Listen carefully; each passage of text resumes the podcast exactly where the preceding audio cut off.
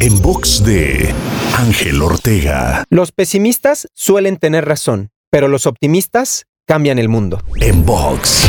En la vida siempre habrá dos tipos de personas.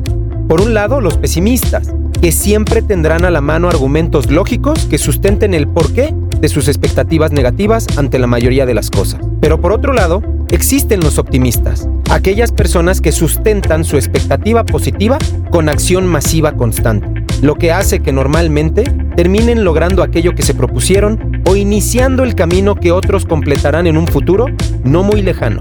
Pregúntate, ¿cuál de estos tipos de personas has sido y cuál te gustaría ser a partir de hoy. Te invito a seguirme en Twitter, Facebook, Instagram y TikTok. Me encuentras como arroba Ángel Te Inspira.